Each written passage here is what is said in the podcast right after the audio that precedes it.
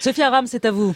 Eh bien oui, bonjour, bonjour. Après les bobinots de Thomas Legrand, je vous propose les bobinets de Fatiha, qui va démarrer par un petit jingle que je vous ai concocté à la débanter. Attention, c'est parti Bobini, Bobini Et voilà, Bobini, c'est le nom que j'ai décidé de donner à mon analyse des événements politiques majeurs qui animent les débats et l'actualité de la France. Cher pays de mon enfance, bercé de tendre insouciance, c'est que je te jure, voilà l'adem, je te jure, je l'ai gardé dans mon cœur. Bobini, Bobini, j'adore ce jingle.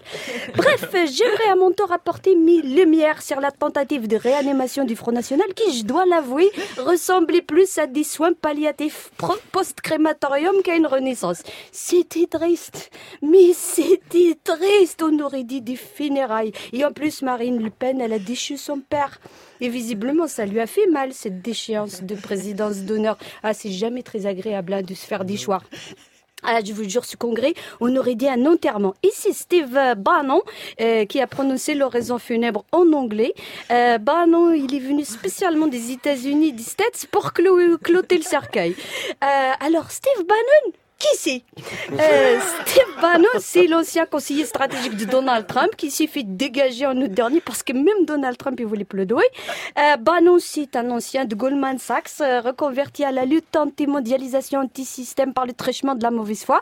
C'est un petit peu, si vous voulez comprendre Madame Salami, Monsieur Demoron, c'est un petit peu euh, Monsanto qui se serait déguisé en zadiste. D'accord. Vous avez compris?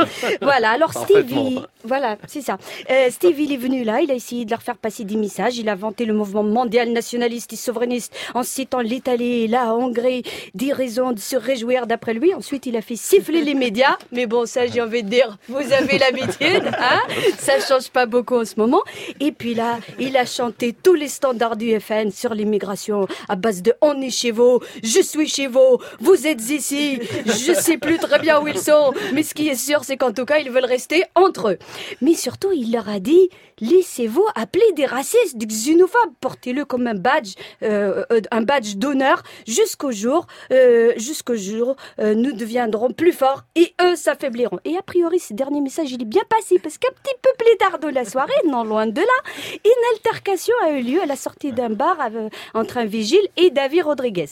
Alors, Shkoun, David Rodriguez, Shkoun, et eh ben jusqu'à hier, il tenait le rôle d'ambassadeur de la refonte du FN et celui qui était le numéro 2 de la jeunesse frontiste, et eh ben, il a bien écouté les conseils de Steve, et c'est pour ça, il s'est senti le droit d'insulter le vigile et écouter très très bien, puisque c'est furtif. Calme-toi, t'as aucun intérêt à t'énerver. Tu as aucun intérêt à t'énerver. Oui, oui, il a bien dit, puis sale nègre de merde. C'est ça qu'on entend bien, hein, derrière l'autre qui lui dit calme-toi comme toi. Voilà, c'est l'autre. Bref, rien de nouveau entre le Front National qui, qui veut devenir, enfin, qui veut redevenir, j'ai pas compris, le Rassemblement National. Un petit dérapage par-ci pour rassembler les xénophobes, un petit virage pour exclure ceux qui ont dérapé, récupérer ceux qui ne sont pas xénophobes. C'est juste la godille qui redémarre et à mon avis, ça va godiller encore longtemps. Je crains qu'il y ait encore de quoi animer de nombreux bobini.